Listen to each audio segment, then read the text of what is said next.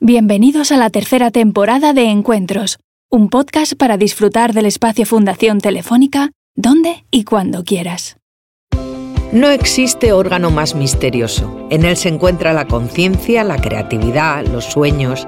Dicen que hasta el alma, el cerebro. ¿Hasta dónde hemos sido capaces de adentrarnos y verlo? Arrancamos. Llevamos siglos estudiándolo y sentimos que solo estamos en la antesala. Sin embargo, hemos avanzado mucho desde que se dibujara por primera vez. Hoy vamos a tener un encuentro fascinante con neurocientíficos de primer orden que nos embarcarán en una aventura desde que se tiene la primera imagen de una neurona del sistema nervioso central hasta que se demuestra la transmisión sináptica. En esta aventura tendremos al bueno Santiago Ramón y Cajal, que en apenas cuatro años sienta las bases de la neurociencia moderna tras enfrentarse al malvado Joseph von Gerlach, que desechó la teoría celular en el sistema nervioso, imponiendo su teoría reticulista. También tendremos un relato de cómo se logra cortar el cerebro y lo que esto supone al poder cartografiarlo. Y un paso más, cortarlo pero sin hacerlo físicamente, con las técnicas de imagen por resonancia magnética. Este es el primero de dos episodios dedicados a este órgano tan fascinante, realizados en colaboración con la Universidad Autónoma de México y en el marco de la exposición que acogemos en nuestro espacio hasta el próximo 11 de junio. Un episodio que se torna homenaje a Ramón y Cajal, maestro entre los grandes, en el año de investigación que lleva su nombre, moderado por Teresa Morales, directora del Instituto de Neurobiología de la Universidad Autónoma de México. Te recomendamos, si puedes, que lo visualices en nuestro canal de YouTube para poder apreciar la belleza de algunos de los dibujos del Nobel. Que lo disfrutes. Buenas tardes y los saludo para dar la bienvenida a eh, pues nuestros colegas, expertos, eh, neurocientíficos todos, al doctor eh, Fernando de Castro del Instituto Cajal, que ha aceptado con mucho entusiasmo su participación en esta mesa, en esta actividad. Eh, gracias eh, por, su entusiasmo, por su amistad, por toda su participación. Muchas gracias. Al doctor Jorge Larriba, este, él es neuroanatomista que pues ha trabajado muchos años en diferentes áreas del cerebro haciendo un trabajo eh, neuroanatómico muy eh, especializado. Y al doctor Sarael Alcauter, que pues es eh, experto, como les decía, en resonancia magnética. Entonces, pues vamos a empezar con nuestra presentación de hoy con nuestra mesa en este diálogo y en este intercambio. Entonces le cedería yo la palabra al doctor Fernando de Castro. Adelante, por favor. Muchas gracias, Teresa. Muchas gracias a la UNAM por la invitación y a la Fundación Telefónica.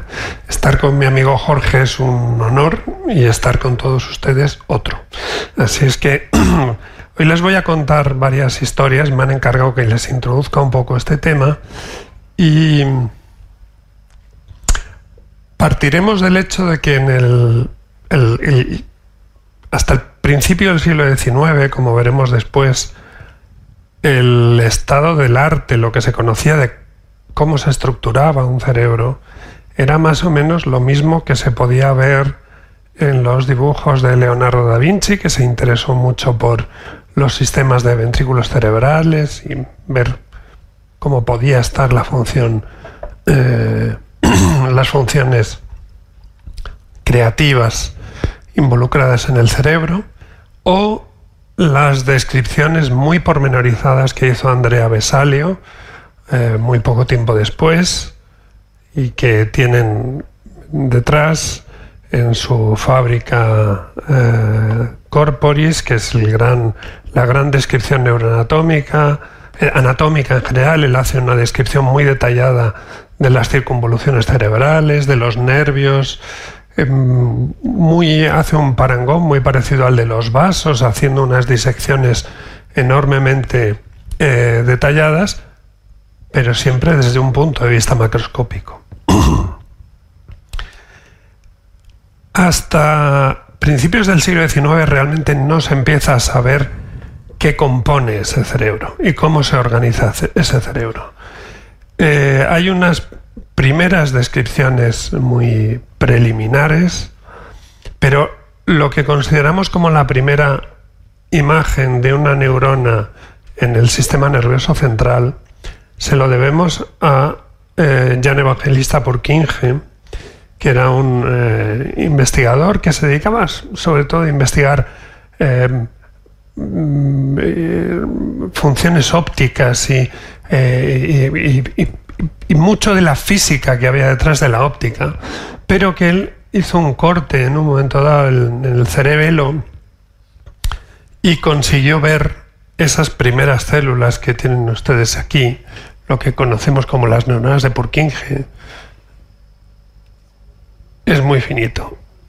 Bueno, ahí arriba a la derecha, e incluso ve que tienen unas ciertas ramificaciones. Era un cerebro sin teñir, básicamente translúcido. Son unas de las grandes células que tenemos en, el organismo y hoy conocemos muy bien. Hubo otro investigador muy interesante, que es Deiters, que lo tienen ustedes aquí, que también consiguió hacer unas distinciones muy eh, iniciales de algunas estructuras celulares dentro de diversas, pues, en el cerebro, en la médula espinal, e hizo una, una disección que tienen abajo a la, a la izquierda, rodeada de rojo, con un escalpelo muy finito. Él consiguió disecar motoneuronas de la médula espinal, que son unas neuronas muy grandes, y en esas disección consiguió distinguir una serie de prolongaciones cortas más o menos iguales, que hoy conocemos como dendritas, y una más fina, más larga, que hoy conocemos como axón, sin teñir. Eh, Deiters murió joven y además fue eh, malinterpretado en una serie de circunstancias, como veremos después. Y a mediados del siglo XIX, basándose en descubrimientos previos de Schleiden y de Schwann, eh, eh, Rudolf Virchow enuncia la teoría celular. Y es que todos los organismos, todos los tejidos, todos los sistemas de nuestro organismo están compuestos por unidades funcionales pequeñas que se conocen como células y que además las células se generan a, partir de células omnis cellula et cellula. Sin embargo, el propio Virchow dice que el sistema nervioso es muy complejo y que incluso él duda de que esa teoría celular se cumpla dentro del, del sistema nervioso también. Y aquí es donde aparece la teoría fundamental eh, que va a dominar en el mundo hasta que llegue Cajal, básicamente que es la teoría reticularista. Esa teoría reticularista la enuncia este investigador que tienen ustedes abajo, que es Joseph von Herlach, que es el villano de esta historia, entre otras cosas porque tergiversa algunas de los descubrimientos de Deiters y él explica, como ven en ese eh, esquema, que en realidad todos esos elementos del sistema nervioso en realidad forman una especie de red, conectiva, toda conectada, pero directamente, físicamente continuada, y que realmente la teoría celular no se cumple en el sistema nervioso. Incluso hay un investigador muy importante, como es Camilo Golgi, eh, que cree esto en parte. Lo que consideramos los axones, que son los elementos de proyección, él considera que están, sí, mezclados, continuados y formando esa red eh, continua, mientras que las dendritas, esas prolongaciones que son un poco como las ramas de los árboles de las células, son más gruesas y más cortas, pero más numerosas, esas no están fusionadas, porque él ve que no están fusionadas. Y es en este escenario donde intervienen otros investigadores, pero básicamente es un mundo reticularista. Y en ese mundo reticularista es donde va a irrumpir Santiago Ramón y Cajal desde el principio. ¿Por qué digo que irrumpe Santiago Ramón y Cajal? Porque es verdad que hay investigadores como Hiss, Forel, incluso Nansen, que tienen la intuición de que la teoría celular, igual que se cumple en el resto, tiene que cumplirse también en el sistema nervioso. El sistema nervioso es muy especial, pero no es tan especial como para que no se cumpla la teoría celular. Pero ellos no tienen evidencias científicas que lo corroboren. Y Cajal, cuando aprende el método uh, de Golgi, la reacción enera, y lo perfecciona, desde su primer trabajo de histología en el sistema nervioso, él va a demostrar que las células nerviosas tienen un principio y un final, que se continúan las unas a los otros, que se dan besos entre ellas, que es lo que en 1897 Sherrington bautizará como la sinapsis esas conexiones donde físicamente están muy cerca, pero es como cuando le damos un beso a alguien. Estamos muy cerca, pero una persona es una persona, otra persona es otra. Y lo que significamos con el beso es un poco lo que significamos en una transmisión sináptica. ¿no? Transmitimos mucho al otro lado.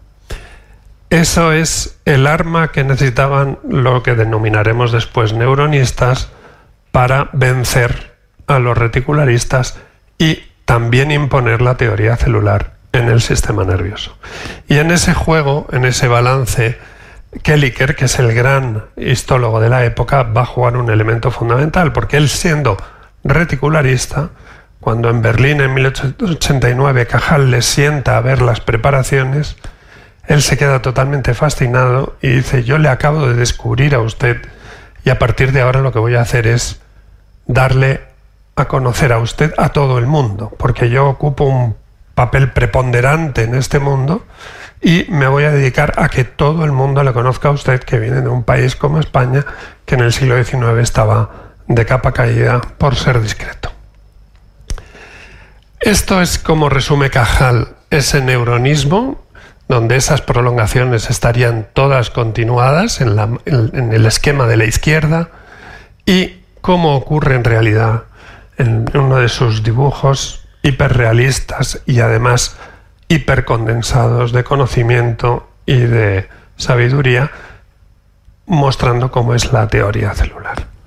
Él va a estar dedicándose a luchar contra los reticularistas hasta el final de sus días y en realidad hasta que van a llegar los, la microscopía electrónica en la, en la década de 1950 los reticularistas van a agarrarse a cualquier clavo ardiendo para intentar seguir eh, diciendo que lo que ellos dicen es cierto.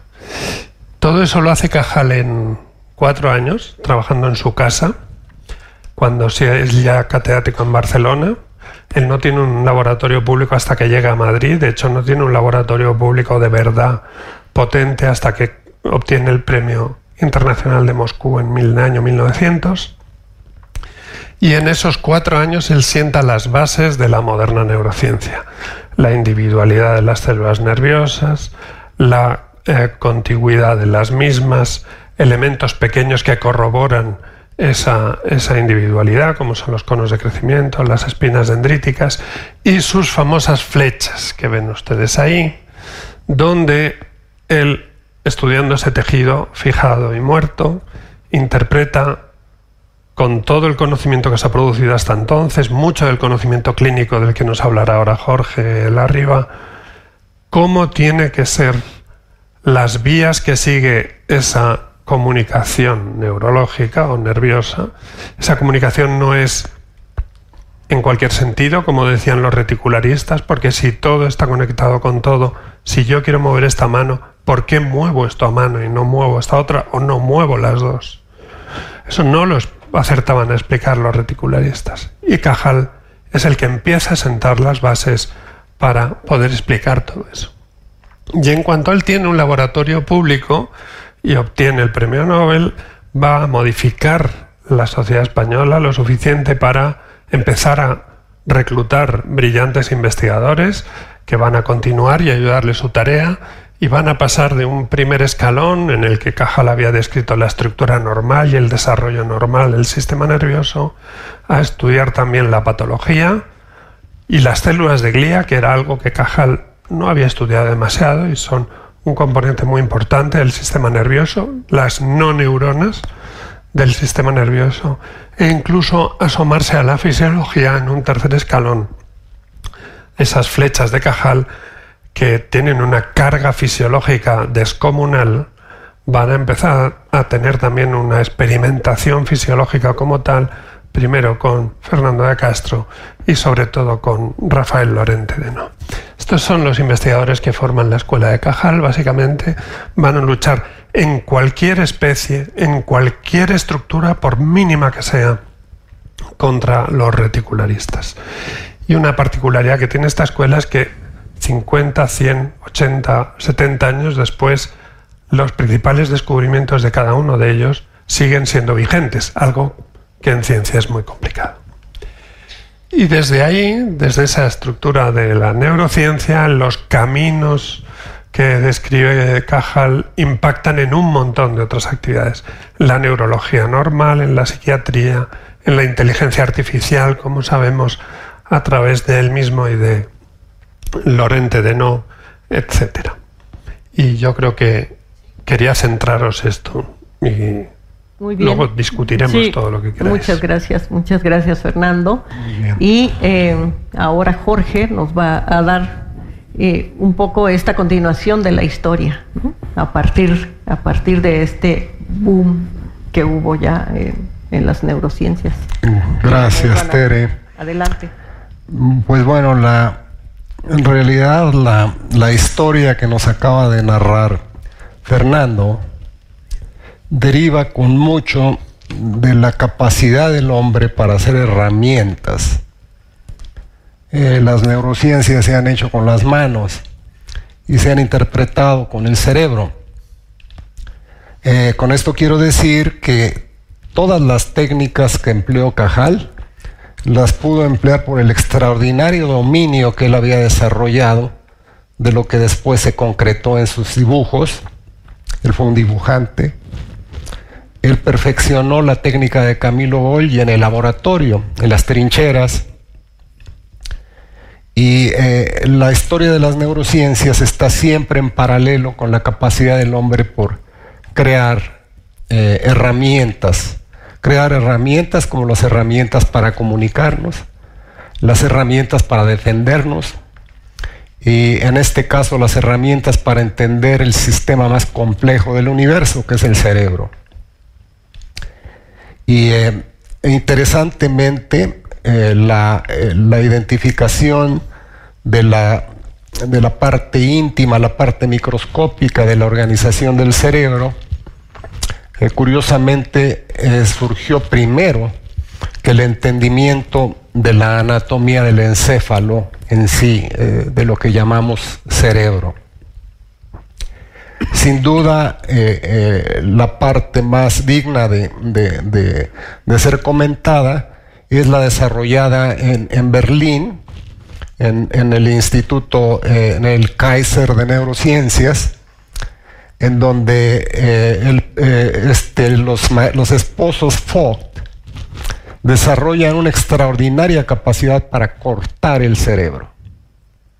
Eh, siempre cortar el cerebro fue un reto y a, principios del siglo antepasado surgen una serie de sustancias que permiten endurecer el cerebro y que permiten cortarlo en paralelo con, esta, esta, capacidad técnica nace la, aplicación de la, de la, fotografía y esto hizo posible que el encéfalo pudiera ser cortado completo. Eh, inicialmente se estudiaron pequeñas especies, pero rápidamente se implementaron las técnicas para seccionar cerebros de mono, eh, incluidos cerebros eh, humanos. Eh, por el inicio del, siglo pasado, Oscar Vogt incorpora a uno de sus discípulos más conocidos, que, no, que no el mejor, que es Brodmann. Corviniano Brodmann se dedica a estudiar sistemáticamente cortes de cerebro y a enumerar las capas, las áreas del cerebro en función del número de capas, el tamaño de las células y su distribución. Creo que es el ejemplo típico del investigador que le interesa más que cómo funciona o para qué sirve eh, este objeto maravilloso, le interesa más cómo es. Y él logra eh, aproximadamente 50 áreas, divide, eh, les repito, el cerebro con una técnica exclusivamente morfológica, pero lo hace con tanta precisión que sus mapas, sus eh, cartografías, que fueron estas áreas, estas 50 áreas, se convierten en, en los continentes cerebrales así como Magallanes y Américo Vespucio fueron indispensables para podernos referir a las diferentes partes del mundo, eh, de, la misma de la misma forma, Brodmann abre la era del el estudio del encéfalo con algo, con áreas específicas y sobre todo áreas comunicables. Ya cada quien que estudiaba o veía el encéfalo no estaba viendo una masa amorfa, eh, eh, con, eh, arrugas. Podía definir el cerebro de acuerdo a áreas bien precisas. sin duda, estas observaciones permitieron que las observaciones clínicas previas adquirieran una localización precisa y de ahí nace la gran escuela de la localización o frenología. Por mencionar de manera arbitraria, pero necesariamente coherente con lo que estamos platicando, eh, viene la, presencia de Paul Broca. Eh, Paul Broca fue un anatomista nato y fue el primero en observar con detalle el encéfalo sin todavía tener el conocimiento desarrollado por Brodmann, pero un hombre con una enorme intuición eh, notó que la parte media eh, basal, es decir, la base del encéfalo, en la parte en donde termina la corteza cerebral, eh, tenía una estructura sui generis y él llamó a esta parte del encéfalo la parte transicional límbica eh, y limbo, limen quiere decir borde, la parte del borde interno o interior de, medial, perdón, del cerebro, que actualmente es como lo conocemos, sistema límbico. Nuevamente, cuando una descripción está bien hecha, está en paralelo con una función eventualmente. Actualmente sabemos que el cerebro, la parte basal, eh, descrita por, por el propio Broca, tiene otras funciones que, ojalá y pudiéramos en otra ocasión comentar. Pero eh, a lo que voy en este momento es que la capacidad de observación de Broca, él era un, eh, médico, neurólogo, le permitió observar eh, dos pacientes que tenían los mismos síntomas. Tenían un problema, sabían lo que querían decir, pero no podían decirlo. Es decir, tenían una inhabilidad para la ejecución motora del habla. Él siguió a estos pacientes eh, hasta que le informaron que uno de ellos había fallecido. Él hace la autopsia y nota que había un pequeño tumor en la parte inferior del lóbulo frontal y establece en una siguiente eh, eh, autopsia, presenta esto en la Academia de Ciencias eh, de París y presenta estos dos casos de afasia, de lo que luego se llamó afasia, y unos años después, Wernicke describe otros casos de afasia. Sin embargo, la afasia de, Wernicke fue fascinante porque el paciente no hablaba, pero tampoco sabía lo que podía decir. Sin embargo, podía emitir sonidos casi articulados. Eh, gracias a esto, y con la misma eh, metodología de observación post-mortem creada por, básicamente por los alemanes, por Rokitansky y Virchow, se analiza la cavidad craneal y ve que hay una lesión en, el, en el, eh, área parietal, eh, parieto temporal, la parte más caudal o posterior del lóbulo parietal o el lobulillo. Y esta parte tiene justamente que ver con los procesos ideativos, entre otras muchas cosas, los procesos ideativos que permiten que las ideas eh, se transformen exitosamente en palabras y que controlen la emisión de la parte motora que describió eh, eh, Paul Broca. yo muchas veces me, emociono y no, me, indicas, por favor, ¿sí? Sí, yo creo que ya vamos este, acelerando un poco. ¿Cómo no? bueno, aquí tal vez valga la pena en aras del tiempo dar un brinco, pero que no conceptual. Eh, es un brinco que es, coherente con lo que hemos estado hablando y que permitirá sin duda conocer cómo se han, eh, eh, cómo ha emergido el concepto actual de, cerebro, de corteza cerebral. Esto viene a un investigador muy motivado que estuvo aquí en España aprendiendo la parte, la parte cajaliana, la parte celular, pero él fue uno de los neurólogos mejor preparados. Él hizo todas las etapas como debe de hacerse realmente medicina. Hizo todas las, etapas que debería uno tener un, buen médico. Hizo primero la, parte citológica, se capacitó en España. Eh, no sé si estuvo con la Fora. No, estuvo con Río Ortega. Eh, con Pío del Río Ortega. Gracias. Eh, pero él su etapa madura ya como neurocirujano eh, ocurre en Canadá. Y él, sabía que el cerebro en sí no duele. Eh, los neurólogos estaban más preocupados, los neurocirujanos, con cómo iban a anestesiar las meninges, que era la parte que realmente provocaba dolor. Pero esto permitía exponer la masa encefálica y se le ocurrió hacer primero estimulaciones a, intensidades muy bajas y el paciente refería una serie de sensaciones, pero era consistentes con el área que estimulaba. Por otro lado, si él estudiaba por detrás del surco central, que es un surco vertical muy notable en la cara lateral del encéfalo, si se iba hacia atrás, eh, generaba eh, eh, sensaciones táctiles. Si se iba hacia adelante, hacia lo que describió Brodmann como las áreas 4, 6, iba estimulando del vértice del encéfalo a la base, los movimientos que él provocaba en, el en la periferia eran altamente predecibles. Genial. Y arma, lo más importante en ciencia no es encontrar algo, es generar un concepto que sea fácilmente comunicable.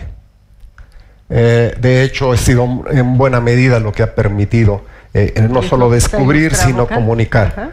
Lo que están ustedes viendo justamente al, lado derecho es el, el, esquema ya de la área, eh, de todas las áreas sensoriales, a la izquierda, y a la derecha las áreas motoras. Y esto lo, este homúnculo de Painfield no es otra cosa más que sus, planos, sus mapas de registro que permitieron identificar de manera inambigua en cada cerebro humano que, él, pudo estudiar las mismas áreas. Gracias a esto, eh, notó dos aspectos fundamentales. Uno es que la, densidad de inervación en la superficie corporal sea en, las manos, sea en los genitales, sea en, el área perioral, eh, tienen una relación directa con el área en, la corteza. De tal manera que si ustedes ven el homúnculo de Penfield, eh, sus labios son excesivamente desproporcionados. Sin embargo, por ejemplo, la espalda es muy pequeñita porque está poco inervada. Mientras que las manos, que son excesivamente desproporcionadas con ese, ese hombrecillo, están simplemente reflejando la densidad de nervios eh, eh, en la superficie. Y bueno, pues este, eh, yo quisiera seguir y seguir y seguir, pero, pero la vida es corta, dicen. Sí. Bueno, y, pues. Y vamos a dar oportunidad a que el doctor eh, Sarael Alcauter, que es experto en resonancia magnética, nos explique ahora cómo cortar el cerebro sin cortarlo físicamente y estudiarlo, ¿no? Ahora con métodos nuevos. Es correcto. Adelante. Y justo quería eh, introducir a estas nuevas técnicas, dando ahora este brinco a cómo estudiamos el cerebro en la actualidad. Eh, que bueno, se sigue estudiando de todas estas formas, de estas técnicas que ya nos han platicado, pero se ha agregado un nuevo arsenal eh, a este estudio del cerebro, ¿no? Y es precisamente con el desarrollo de la imagen por resonancia magnética, que como bien dice el doctor Larriba, es una herramienta más que nuestro cerebro, o bueno, muchos cerebros de hecho han contribuido a generar, ¿no? Es en sí la técnica de imagen más compleja generada por el hombre, tanto así que eh, en todo el proceso de su creación, pues ha habido el orden de siete premios Nobel involucrados, ¿no? Bueno, y ahora nosotros con estas técnicas que tenemos a nuestra disposición, es que podemos ver el cerebro, podemos dibujarlo, digamos, de manera digital, como bien dice eh, Tere, en nuestras pantallas de la computadora. A partir de estudiar propiedades físicas del tejido, podemos dibujar el cerebro, ver con mucho detalle la, corteza, la sustancia gris, sustancia blanca, estructuras subcorticales, pero también podemos estudiar la función. Es sensible eh, a cambios de oxigenación que ocurren en el cerebro en regiones que están activas. Entonces, si pedimos a un paciente que mueva la mano derecha de manera continua, deje de hacerlo, podemos ver cómo ocurren estos cambios de oxigenación y podemos ver dónde están ocurriendo esos cambios de oxigenación. Y justo eh, haciendo estos análisis de estos datos, que son múltiples datos, podemos generar mapas como estos, que son, llamamos mapas de activación. Y vemos qué región del cerebro se activó al hacer esta tarea o un proceso cognitivo más complejo. Pero en, este, en esta tarea motora sencilla, podemos incluso equipararlo y compararlo, ver cómo coincide de manera perfecta con el homúnculo de Penfield, donde ya nos dijeron cómo se generó de esta manera tan creativa, tan ingeniosa, y ahora lo podemos explorar de manera mm, menos invasiva incluso, porque pues las personas que entran a resonancia de manera sencilla en unos minutos podemos hacer estos estudios y tener estos mapas funcionales eh, especializados ¿no? y personalizados. Entonces ahora eh, no solo se utiliza en neurociencias para precisamente conocer las regiones involucradas en procesos complejos, eh, procesos cognitivos complejos o quizá detalles más finos sobre el lenguaje, la generación del lenguaje, comprensión del lenguaje, que igual podemos generar eh, mapas de actividad que coinciden con las observaciones de Paul Broca, del doctor Wernicke eh, y podemos profundizar en estos estudios de neurociencias, sino que también ya nos contribuyen a la parte clínica. Y entonces son de vital importancia para eh, hacer cirugía, cuando van a entrar a cirugía, como hacía el doctor Penfield eh, en, en casos de epilepsia, pues ahora también se siguen haciendo estas cirugías en casos de epilepsia, pero se puede tener un mapa personalizado del paciente para que el neurocirujano haga una planeación tratando de no tocar estas áreas elocuentes de, los pacientes, ¿no? O en casos de neoplasias que se va a retirar y muchas veces la anatomía del cerebro pues se ve alterada porque este tumor puede estar desplazando las regiones y desacomodándolas, digamos, en el sentido de que no están en la, en, la posición que esperaría el cirujano. ¿no? Entonces, eh, no solo es importante para neurociencias, la imagen por resonancia magnética nos permite ya eh, tener un impacto muy importante en eh, estudios clínicos y en seguimientos clínicos. ¿no? Así como podemos generar estos mapas individualizados, podemos generar mapas de función cerebral en distintas edades. Eh, por ejemplo, tenemos acá un caso en, neonatos, eh, eh, seguimos los primeros dos años de vida, vemos cómo cambian estas mapas funcionales. Entonces la imagen nos da esta riqueza. podemos hacer un seguimiento longitudinal de manera no invasiva, eso es una gran ventaja. De hecho, antes de la resonancia magnética funcional, eh, el método de neuroimágenes que nos, permitía y nos sigue permitiendo estudiar la función cerebral es la con medicina nuclear. la tomografía con emisión de positrones, pero es más invasiva porque se requieren eh, sustancias radiactivas. Con resonancia magnética, pues es más noble, ¿no? Y también, por no eh, continuar con algunos ejemplos de cómo dibujamos al cerebro con esta vasta información que nos da la resonancia, las imágenes con una alta resolución y contraste entre los tejidos, podemos hacer división de estos tejidos. Por ejemplo, tenemos ahí una imagen T1, una imagen anatómica muy fina, en la que podemos segregar lo que es la corteza cerebral y podemos estudiar cómo cambia con la edad, cómo se afecta en demencias, por ejemplo, cuando envejecemos de manera eh, con alguna patología o con deterioro cognitivo avanzado y podemos ver cómo va cambiando el, cerebro. ¿no? Entonces, la verdad que es una herramienta que, nos ha dado muchas posibilidades en las neurociencias y en la investigación clínica.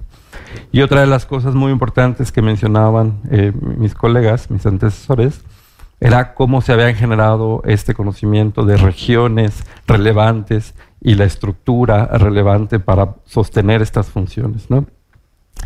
Y, ahora, eh, incluso con estas técnicas, incluso se hicieron eh, imágenes de resonancia magnética a los cerebros, a los dos pacientes de Paul Broca, Lelong y, y Leborg, que se hicieron las resonancias de sus cerebros y se vio que no solo era la lesión que describió Broca en, la, en el giro frontal inferior, que se veía de manera superficial, sino que era, también tenía lesiones a través de fascículos que conectaban con la región que posteriormente se describió como vernique, que ya nos comentó el, doctor eh, Larriba.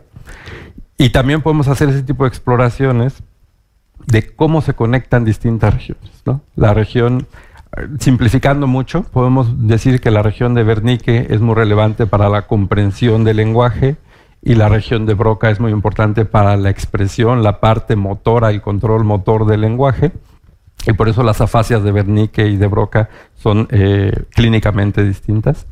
Eh, pero son regiones muy relevantes para pues, el lenguaje común diario. ¿no?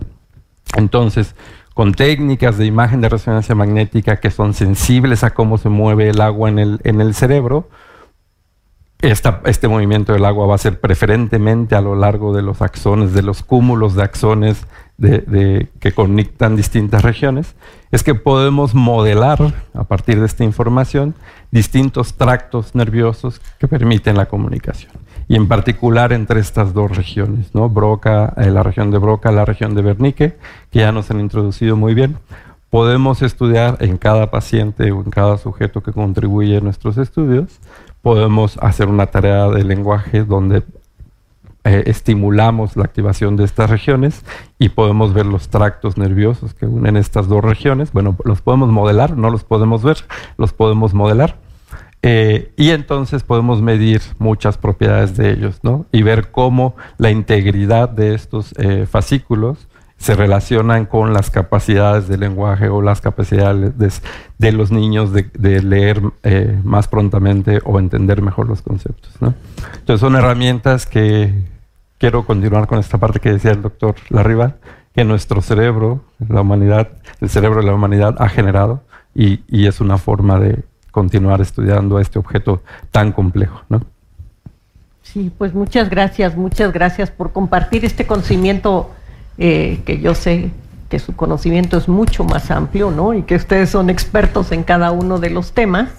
Pero también queremos dar paso a preguntas, a preguntas ahora para eh, del público, para que puedan eh, también pues satisfacer un poco más su curiosidad, aprovechando que tienen, que tenemos estos expertos aquí. Por allá hay una pregunta, ¿sí? Adelante, por favor. Hola, buenas tardes. Mm, eh, a mí me, interesaría la, en la demencia, por ejemplo, frontotemporal, mm, que, se puede, se, por ejemplo, se puede ver en un PET que, hay como un hipometabolismo y, me, gustaría que, me, hablaran de, esa relación de la, del hipometabolismo con las funciones del cerebro, por favor. Gracias. Y muy interesante lo que han, nos han contado. pues toda su maestro. Gracias.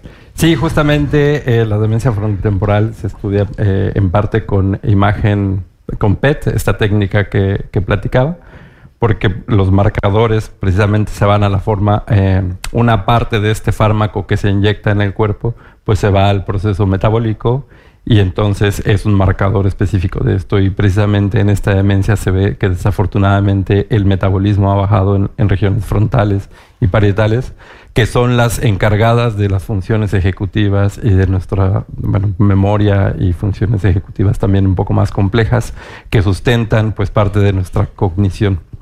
Entonces, es lo que sabemos desafortunadamente. Eh, bueno, la ventaja es que estas técnicas nos permiten hacer este seguimiento longitudinal, porque pues es una demencia, es un proceso degenerativo con el tiempo, eh, pero que nos permite también evaluar la eficacia de tratamientos, ¿no? Eh, que ese creo que es el valor más eh, importante que tienen las técnicas de neuroimagen para contribuir en el desarrollo de, terapias o terapéuticas para mejorar la calidad de vida de los pacientes. Yo querría comentar una cosa y es que el concepto de metabolismo cerebral está cambiando y, y yo creo que pronto vais a empezar a analizar estos cambios de otra forma también, porque las neuronas de, de proyección, las que conectan eh, estructuras que están muy distantes, esos axones ahora sabemos que tienen un apoyo trófico y metabólico por parte de los oligodendrocitos que están formando las vainas de mielina alrededor. No solo es un, un metabolismo del cuerpo de las neuronas. Entonces yo creo que de aquí a poco tiempo ese estudio, por ejemplo, lo vais a complementar con un estudio metabólico tractográfico también que volverá a dar otro tipo de respuestas. Sí, Muy bien, ¿alguna otra pregunta por acá? Acá, adelante.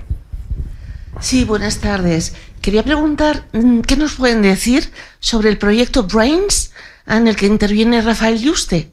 Gracias. Sí, muchas gracias. ¿Tú lo conoces el proyecto Brain? Bueno, yo lo conozco. El de Yuste. Eh, son grandes proyectos para intentar entender cómo funciona la corteza cerebral humana. Ahí está eso.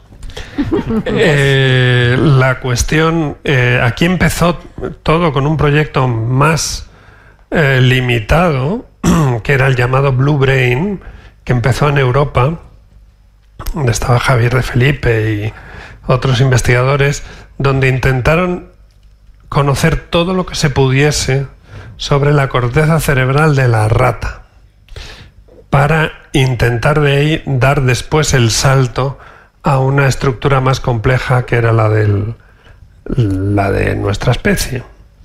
Y bueno, pues eh, Obama decidió lanzar ese gran proyecto que coordina eh, eh, Rafa Yuste y hay muchos resultados, hay muchos resultados de modelización, muchos resultados de imagen y con técnicas muy modernas, muy avanzadas, muchas técnicas de lo que denominamos ahora ómicas, ¿no? que son de gran eh, generación de datos y análisis de Big Data.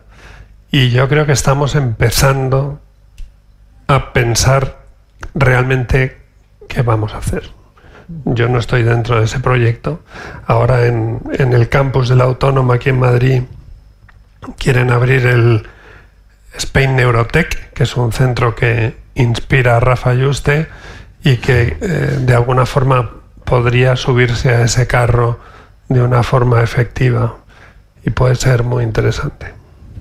No hay que olvidar la coordinación de los de la plataforma de neuroderechos que el propio Rafa Yuste ha lanzado, porque con todas estas técnicas estamos abriendo puertas mm, que realmente no sabemos hasta dónde llegan. Y de alguna forma hay que controlar o hay que prevenir posibles vulneraciones de nuestra eh, eh, fisiología y nuestra personalidad humana eh, no porque las, la veamos vulnerada ahora, que ahora a lo mejor no pasa nada, sino porque todos esos datos que se vayan acumulando durante mucho tiempo en muchos laboratorios de mucha gente puedan en un momento dado ser mal utilizados. Sí, es que hemos llegado a una edad en donde, edad científica, de la nuestra no hablamos, en donde la, la, capacidad de generar información ha sobrepasado la capacidad de analizar los resultados. Y eso ha sido siempre a lo largo de la ciencia. Eh, la técnica de Golgi surge y queda ahí, olvidada prácticamente. Eh, más de, ¿cuántos años? Más de 20. 14. 14 años en que llegara a manos de Cajal. Y fue él el que tuvo la capacidad de analizar lo que veía. Mejorándola. Todo eso. y, más. Eh, porque eh, es un ejemplo eh, típico de, de esta idea de que estamos generando más información de la que podemos entender. Ahora vemos el cerebro con una enorme gala de detalle, como hemos visto en el museo. Pero a ver quién es el valiente que la interpreta y le da un nuevo sentido eh, más allá del que, de los conceptos que ya tenemos. Sí, y yo quisiera comentar también que pues este proyecto BRAIN, junto con otros proyectos que han surgido como iniciativas internacionales, pues son importantes porque fomentan la investigación sobre el sistema nervioso. Y la verdad, pues la salud mental es una de las salud, de los campos de la salud más importantes que, que tenemos, ¿no? Eh, en México tenemos algunas epidemias y preocupa mucho, por ejemplo, la diabetes, ¿no? Y la obesidad, que tenemos ya una epidemia en nuestro país. Sin embargo, eh, la investigación en la salud mental, en el cerebro, es importantísima también, ¿no? Entonces, eh, creo que el valor de estos proyectos, como este de Brain, como esa iniciativa Brain, pues es fomentar que haya más investigación y que la sociedad esté consciente de la importancia que tiene eh, fomentar la, investigación en el, en el, cerebro y fomentar la, salud mental, los servicios de salud mental, sobre todo. De hecho, en la Unión Europea, más de la mitad del gasto eh, clínico y social que genera todo tipo de enfermedades, más de la mitad lo generan enfermedades neuropsiquiátricas neurológicas y psiquiátricas. Y no la mitad del dinero que se invierte en investigación va a investigar en neurociencias. Sí, lo mismo ocurre con el suicidio, ¿no? Que es, una, de las causas de muerte más importantes después de los, de, los infartos y de eh, los accidentes. Es eh, una de las causas más importantes y la inversión en, en investigación en neurociencias es bajísima es bajísima, sí, entonces eh, creo que eh, eso es una de las, ¿no? De las, de las, este, pues de lo, de lo que hay que destacar porque eh, para fomentar que haya más inversión en esta, en este campo. Sí, adelante con su pregunta, por favor. Buenas tardes. soy de Chile y soy por años maestra e investigadora y hoy tengo una pregunta que escapa un poco de lo científico. El tema de las pantallas, hoy día en un metro, en un autobús, de 1 a 10, 9 o 10 personas van todos agachados, sin comunicar. Desde la neurociencia, ¿qué se está pensando en esta situación donde el hombre está perdiendo la capacidad de comunicación, de lenguaje, y está la pantalla eh, como reemplazando su vida. O sea, vivimos en el mundo eh, de la imagen virtual y el mundo real está como quedando a un lado. Y esto va sucediendo desde el padre y la madre que van con un pequeño y le colocan la pantalla, ya no va el cuento, sino va a la pantalla. Y mi preocupación como maestra, como abuela, Estamos en un mundo donde está la pantalla reemplazando la vida y qué va a pasar con nuestro maravilloso cerebro con todo esto que estamos viviendo. Y está acercándose muy pronto ya inteligencia artificial. Me gustaría que ustedes me dieran alguna opinión frente a esto que estamos hoy enfrentando. Gracias. Y excelente exposición. Gracias. No, Gracias, yo, yo gracias, simplemente adelante. estoy de acuerdo con usted. A ver, eh, ¿se nos va a atrofiar el cerebro? ¿Va a cambiar? ¿Se va a adaptar? ¿Qué va a el- pasar con el cerebro? A ver. Eh, había, hasta hace poco, sabíamos, por ejemplo, lo que pasaba con el cerebro lector, ¿no? Y es que poníamos en marcha una serie de áreas específicas y una serie de circuitos que facilitaban el que leyeses mejor y de alguna forma recompensaba el hecho para que leyeses mejor.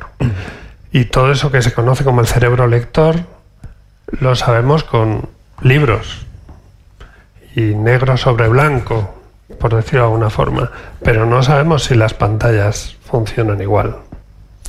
De hecho, sospecho que no, porque hay mucho otro estímulo detrás.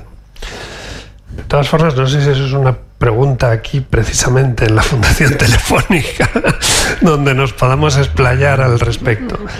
Eh, ha salido hace muy poco un, un estudio, y luego le hablaré de otro, un estudio que nos tiene que llamar la atención, y es que por primera vez en 30 años el cociente intelectual de grandes poblaciones en Estados Unidos ha bajado. Es la primera vez que, que ha ido hacia abajo después de 30 años. Eh, eso no forzosamente es malo, ¿no? depende de... No sabemos lo que va a pasar, no sabemos si el cerebro, digamos desde el punto de vista de ese, ese cerebro líquido que veíamos antes en la exposición, deslocalizado, puede incrementar constantemente ese cociente intelectual o no, y que hubiéramos llegado a un límite y ahora empecemos a bajar, si tiene que ver con las pantallas, tiene que ver con otras cosas, no lo sabemos. Lo que sí sabemos, por ejemplo, es que hace unos años, hace como 15 años o así, hubo también un estudio muy interesante cuando salieron las, las Motorolas, las eh, Juegos. la BlackBerry Videojuegos. famosa, ¿no? Ah. Los, los primeros teléfonos donde se empezaban a hacer mensajes. Y ahí se vio cómo abruptamente de ser el dedo índice, el dedo más móvil de la población media, pasó a ser el dedo pulgar. Y es lo que decimos muchas veces, la, la función hace eh, al objeto o a veces el objeto hace cambiar a la función. Eso era simplemente con movilidad de los dedos. Imagínese usted aquí. Ya está, yo no quiero decir más. Bueno, y, y yo solo que quisiera comentar, y aprovechando que usted es maestra, yo algo en lo que he pensado, y esto lo voy a manejar como opinión personal, es, eh, aparte de esta información tan, tan valiosa, es que ahora más bien, no necesariamente el hecho de la pantalla, sino el acceso a la información que tenemos, creo que también ha generado como una... Se le hace tan fácil a alguien decir, ah, eso lo consigo rápido, y ya no hay un interés, o como nos tocaba a nosotros, la investigación por buscar algo que nos habían dejado, porque ahora fácilmente, usando nuestros muy móviles pulgares, eh, pues tenemos la información a, nuestra mano, ¿no? Que eso no, no considero nada malo. El chiste es cómo utilizamos eh, ese acceso a información para bien o para mal. Seguramente, pues es muy fácil generar de manera rápida las tareas que me encargaron en vez de en vez de realmente profundizar, ¿no? Y ahora con inteligencia artificial eh, influyendo en la búsqueda de esta información, pues todavía más. Pero bueno, es solo un comentario más que, que quisiera decir. La parte social, pues seguramente habrá también otros, otras áreas de la ciencia que tendrán su, su punto de vista. Pero hace unos años también, y eso tiene mucho que ver con la educación, hubo un estudio muy interesante con cuando los mensajes tenían que tener 140 caracteres o algo así, ¿no? Es que cuando se redactaba el mensaje y en ese mensaje uno metía tres conceptos o tres preguntas, casi la totalidad de la gente que leía ese mensaje solo respondía a la última pregunta. Y eso tiene que ver mucho con la inmediatez, o se interpretó que tenía que ver mucho con la inmediatez y el de alguna forma el cortoplacismo, es decir, aunque tú en 140 caracteres, que es algo muy cortito, me cuentas tres cosas o dos cosas, yo solo me quedo con la última. Lo demás no me importa. Y eso era llamativo. No sé si ustedes tienen en Telefónica datos. Una pregunta por acá, por favor. Sí, aquí. Hay dos. Eh. Aquí, no sé. Hola, buenas tardes. Buenas tardes. Pues hemos visto que están muy cartografiadas las funciones sensoriales y motoras del cerebro, pero quería preguntarles por la función más misteriosa del cerebro, por la conciencia. Y en concreto, eh, no sé qué dirán las resonancias magnéticas sobre eso, pero como sabemos que hay niveles de conciencia, no es lo mismo la vigilia que estar dormido, estar en el estado de coma, pero quería preguntarle por una cosa en concreto, por eh, las drogas alucinógenas, la mescalina, el LSD, ese tipo de cosas, parece que por un lado amplían la conciencia o quizás la deforman. Quería preguntarles cuál es su opinión y qué es lo que dan, mm, como estamos hoy en la conferencia, es lo de ver, qué es lo que dan las imágenes de ese tipo de intervenciones eh, eh, con sustancias de ese, de ese, tipo en el cerebro. Bueno, el, sí, este. El, el consenso, eh, algo muy general, el consenso es que la corteza cerebral es el sustrato de la vida consciente. Toda la información que llega a la corteza se convierte en una experiencia consciente. Por esto se ha pensado, eh, que, y desde luego no solamente la capacidad de, de advertir el entorno, sino de proyectar una conducta, de eh, algo fundamental también y no frecuentemente mencionado es la capacidad de inhibición de conductas, eso es lo que da justamente el brinco entre, entre el mono y el, y el, el, el mono humano. Eh, mucho tiempo se pensó que por la, evidencia clínica de que lesiones corticales suprimían una función, eh, se adjudicó eh, a la corteza cerebral como el sitio de, que manejaba también la, ejecución del pensamiento y de las ideas y, y, en general de los proyectos de conducta. Sin embargo, hoy sabemos que el, el tálamo establece una relación bilateral con la corteza cerebral.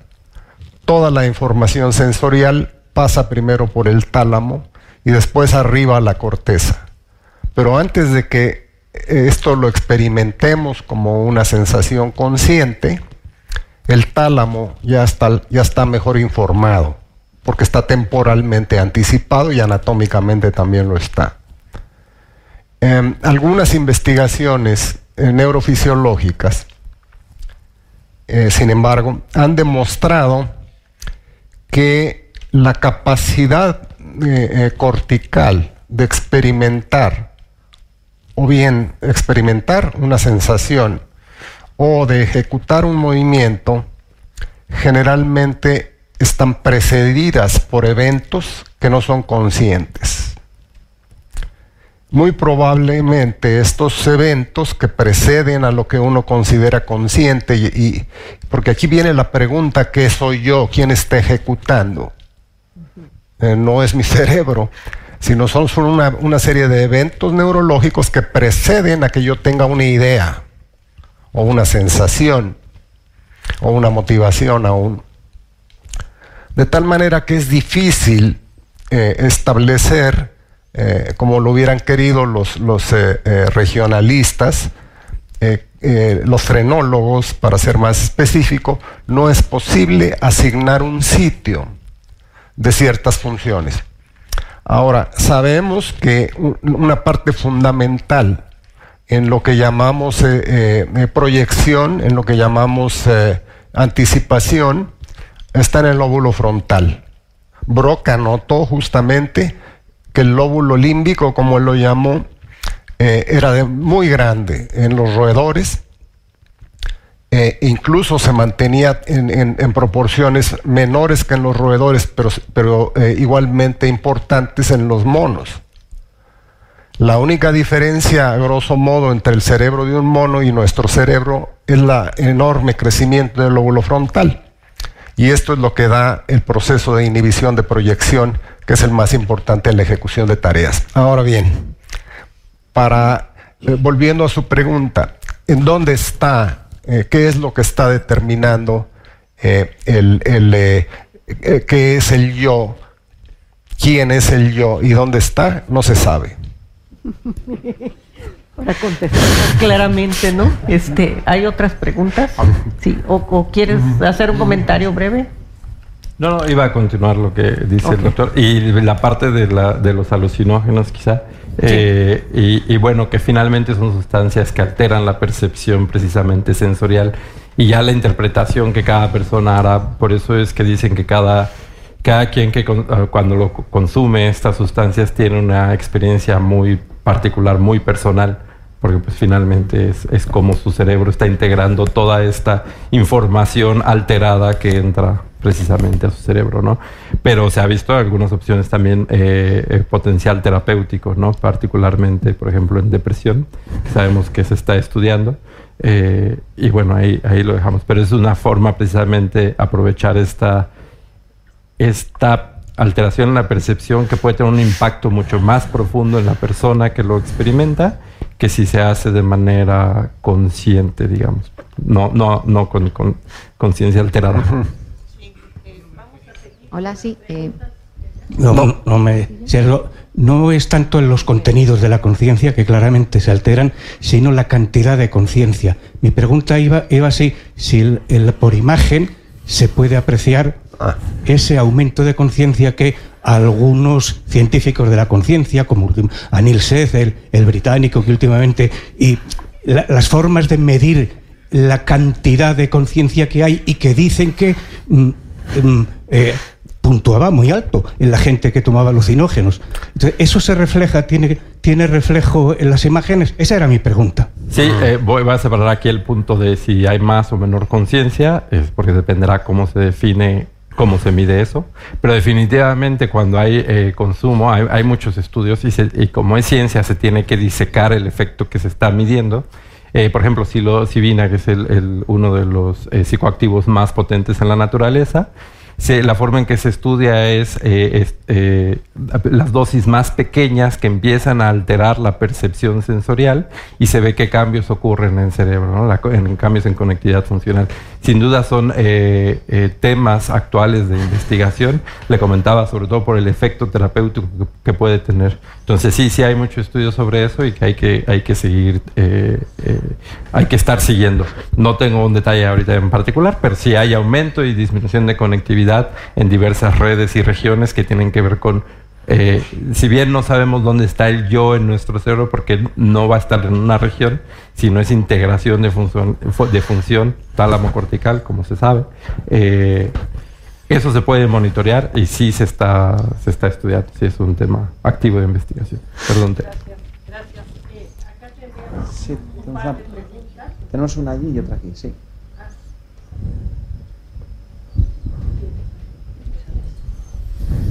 Hola, buenas tardes. Eh, bueno, mi nombre es Rosa María, yo soy ama de casa, pero desde pequeña siempre me ha gustado muchísimo la biología y a, día de hoy todavía estoy alucinando con la célula, de las, las cualidades que tiene, lo que hace. Entonces, eh, creo, bueno, corríjame ustedes por favor, que el sistema endocannabinoide es un sistema de, eh, endógeno de, de comunicación de la célula intracelular pero entiendo que todo, nuestro organismo se está comunicando continuamente, por eso funcionamos, ¿no? Mi sugerencia es por qué no puede existir desde una propuesta, eh, como decía Einstein, ¿no? Einstein decía que eh, la lógica te llevará de la A a la Z, pero la imaginación te llevará a todas partes. Entonces, ¿por qué no utilizar una imaginación científica para conectar eh, con nosotros mismos, con nuestras propias células, en esa comunicación, ya que somos nosotros por lógica, y tener esa comunicación endógena para, conectar con nuestras células y saber qué es lo que nos está sucediendo, ¿no?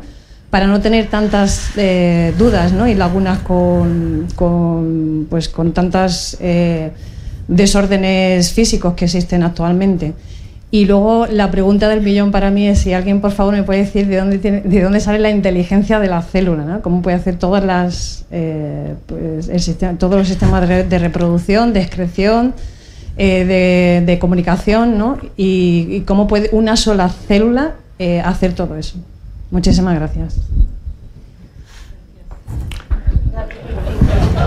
Eh, el alma de la célula. Sí, eh, José, Jorge. Si bueno, quieres. realmente está, es el, el, el, el, problema nodal de la, de la biología, que genera que, las moléculas inertes se agrupen en, en moléculas más complejas eh, y que se organicen en entes en donde haya un, una, un, un vector en donde se carga la información, se lleva la información, se expresa y conduce a, las, a la síntesis y a la, a la eh, función celular, eh, no creo que vayamos a ponernos de, poder ponernos de acuerdo. Eh, creo yo que la, la multiplicidad de funciones que tiene una célula se ha explicado simplemente en función de la nutrición y de la división. El motor de, cualquier ser vivo es justamente el, protegerse, alimentarse y reproducirse. Y ciertamente todas esas funciones que, se preservan en todas las especies son el principal motor de diferenciación, especialización y evolución. Ahora, ¿Qué organiza eso? Bueno, depende si hay aquí un budista, eh, eh, un, hebreo o un musulmán. Eh, no nos vamos a poder poner bien de acuerdo porque hay algo más en la materia que la mueve y que está siempre en función de, de ya nuestras creencias más íntimas de nuestra relación con, con la naturaleza. No le puedo responder. Bueno, pero si hay, algo, si hay algo que pasa, por ejemplo, durante el desarrollo y es que a partir de, una, de, un, de un óvulo fecundado vamos a generar todas las células de nuestro organismo. Y al principio esas células, cuando todavía están en una fase de mórula, todas tienen la misma información y se sabe que si las cambiamos de sitio no pasa nada. Ese embrión es viable y sigue adelante y, vuelven a ponerse de acuerdo y tal. Luego empiezan a, las células a tener información posicional y saber unas que están dentro, de fuera, que empiezan a estar más lejanas o más cercanas a determinadas señales y se va generando un se va activando un programa propio de expresión de genes y por tanto de expresión de moléculas que tiene mucho que ver con esa situación y que no va a ser lo mismo que yo esté sentado aquí que que estuviera de pie ahí al otro lado. Y, esto que puede pasarnos en, en, este contexto de tertulia, si yo estoy aquí sentado y con un pinganillo con un micrófono, usted me oye mejor que si yo estoy ahí detrás de la pared y sin micrófono. Entonces tendría que gritar y patalear y tal, y no sé qué. Entonces a lo mejor la Fundación Telefónica me mandaba a alguien a callar y entonces la cosa cambiaba. Lo mismo de una forma eh, eh, metafórica es lo que está ocurriendo con las células. Unas van quedando más alejadas, otras van a tener más ciclos de reproducción y van a ser más numerosas. Y el epítome de eso ocurre en el sistema nervioso. De a partir de un tubo neural acabamos generando un montón de estructuras, unas de ellas que conservan la forma de tubo, como es la médula espinal, y otras de ellas que no se parecen en nada, como es el cerebro. Y hay apenas unos pocos ciclos de proliferación celular más en las células que están en las zonas más rostrales que en las que están más caudales. Y hay unos pequeños cambios de información pero el resultado es completamente diferente. Claro, diferente. Bueno, vamos a dar paso a las preguntas finales. Si pudiéramos oír las dos preguntas para ya entonces eh, redondear y, y, concluir esta sesión tan interesante. Adelante, por favor. Sí, hola, buenas tardes. Muchas gracias por su exposición, que además va teniendo muchas ramificaciones. Ya hemos terminado con la conciencia y con la propia inteligencia de la célula. Yo mi pregunta era un poco más, mm, digamos, pragmática a nivel de cómo está estructurada la medicina, más en concreto eh, las especialidades médicas, cómo interviene, pues a lo mejor las dolencias de una cosa en otra. No es que haya una causa-efecto, porque todo está relacionado con todo, o eso quiero entender, pero mi pregunta iba más bien, por ejemplo, con lo que se está oyendo últimamente mucho del sistema digestivo y la microbiota, como el hecho en sí de que ciertas alteraciones, si, eh, como el sistema neuronal entiendo que está por todas partes, no es que una cosa causa la otra, sino que todo si está afectado, eh, como en un edificio, eh, se atasca la tubería en el primero, el del quinto no tiene nada que ver, pero mm, igual le viene menos presión o cosas así. Entonces, si desde el punto de vista neuronal o de las imágenes se está pudiendo llegar a eh, estas investigaciones que hablan de que una alteración grave del sistema digestivo puede llegar a crear neuropatologías o eh, eh, implicaciones que parece que no, evidentemente por la tradición no parece que tuvieran conexión, pero si todo está tan conectado, si pudiera estar de alguna manera afectado y si se está pudiendo mm, ver de alguna manera. Muchas gracias. Eh, vamos a escuchar rápidamente su pregunta, si la puede formular rápidamente también para y, con esto cerraríamos ya eh, este esta sesión. Adelante, por favor. muchas gracias. Voy a intentar ser muy breve, eh, simplemente poner un broche para la reflexión y es como ¿Cómo es posible, estando ustedes aquí, los tres mexicanos, es un placer, aquí en España, en la presentación que ha hecho usted eh, aparecía una imagen con un enorme cariño, donde aparecía el doctor Tomás Gutiérrez, un gabinete del laboratorio de Ramón y Cajal, ¿no? Con el nombre y apellidos de nuestro célebre eh, histólogo. ¿Cómo es posible que más de 100 años después, todavía en España, en este país, en España, caramba, no tengamos un museo que reconozca debidamente a un sabio de esta talla, y no solo a él, sino a un equipo de hombres y mujeres, que también había mujeres, ¿eh? donde se reconozca pues, la trayectoria, el talento, la divulgación, toda la trayectoria de esta persona genial y su equipo, o su equipo y él tanto monta monta tanto, donde se haga un sentido homenaje a personas, por supuesto, como no, pues entre ellas, pues al abuelo de Fernando de Castro.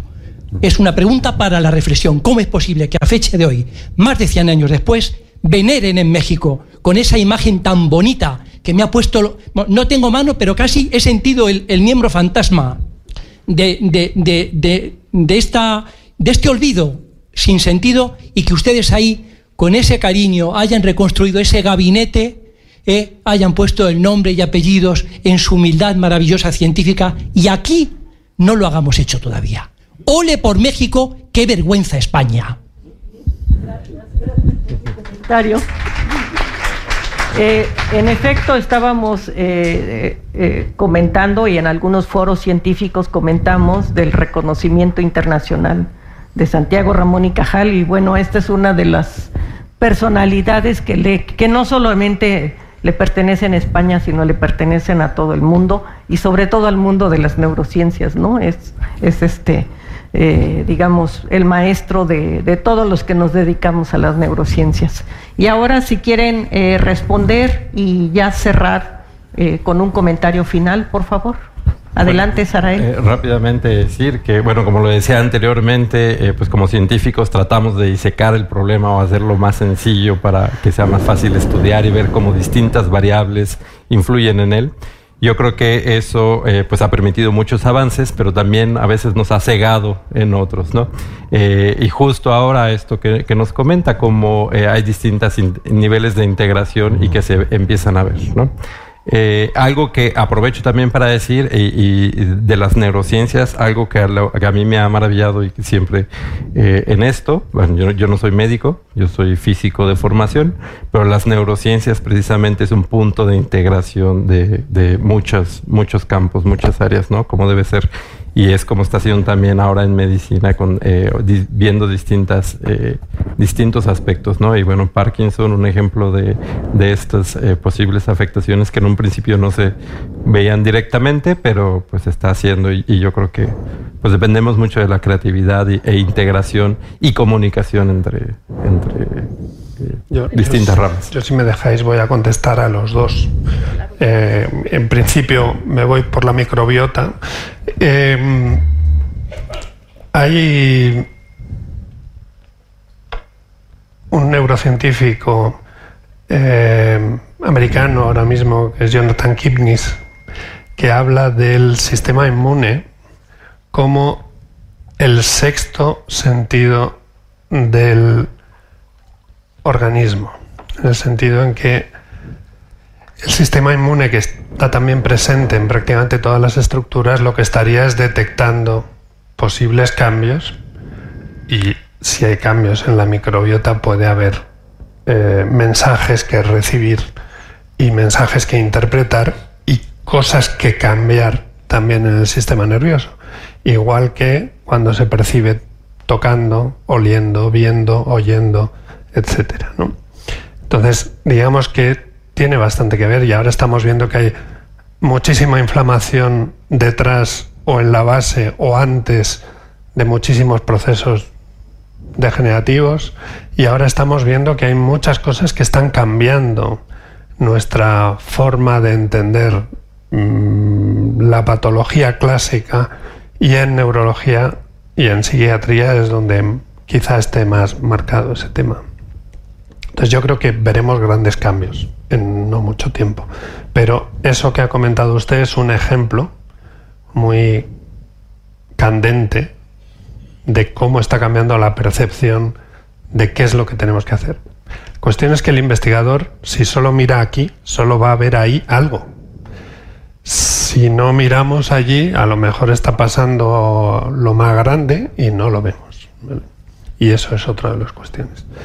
Con respecto al tema del museo, pues es una grandísima pregunta. Yo me la hago muchas veces, ¿no? Y, de hecho, cuando tuvimos la iniciativa de declarar los archivos de, de Cajal, de Río Ortega, de Lorente, de De Castro y de Pedro Ramón y Cajal como patrimonio de la humanidad, que lo son, era un poco para llamar la atención en ese sentido, protegerlos y eh, ponerlos en valor.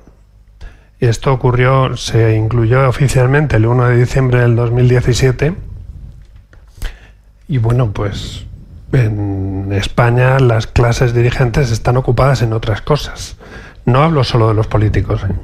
hablo de las clases dirigentes, los medios de comunicación, eh, todo ese tipo de cosas. Y muchas veces ese eco no lo hay. Ahora parece que hay un compromiso de que se quiere hacer como final a este año de investigación Ramón y Cajal, que en realidad va a ser un trienio, y esperemos que así sea, porque, bueno, Cajal es lo que mucha gente no se atreve a decir, es uno de esos grandes científicos de la historia universal.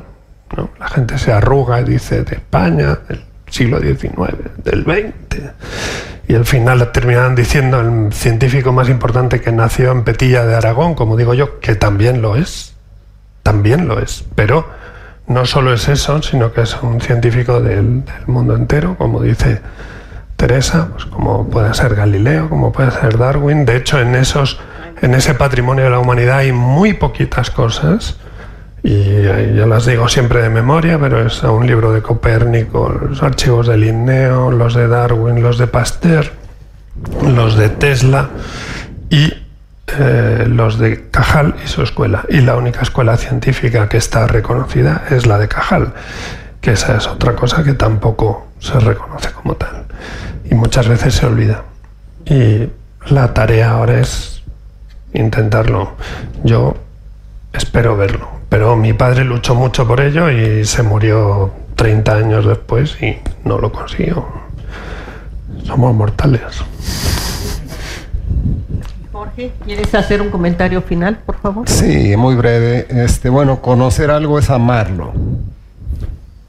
No vamos a, a convencer eh, a quien no quiere eh, ver al Quijote y al quien no quiere ver a Don Santiago, es porque no lo conoce. Aquí todos estamos haciendo lo que hay que hacer por Cajal. Y por lo mismo que hicimos por el Quijote, que fue leerlo, emocionarnos, hacer cantos, hacer teatro. Y, y yo creo que eh, en la medida eh, de cada quien, de los que estamos aquí, estamos eh, enalteciendo y estamos dándole actualidad y le estamos dando presencia a Cajal. Y yo creo que eventualmente persuadiremos a, a quienes eh, tienen el, la circunstancia de, de recursos, la circunstancia de interpretar las necesidades, que, que tarde o temprano tendrán que escucharnos. Bueno, pues muchas gracias, muchas gracias a todos ustedes por su asistencia. Y gracias a los ponentes también. Muchas gracias. Encuentros, un podcast para disfrutar del espacio Fundación Telefónica donde y cuando quieras.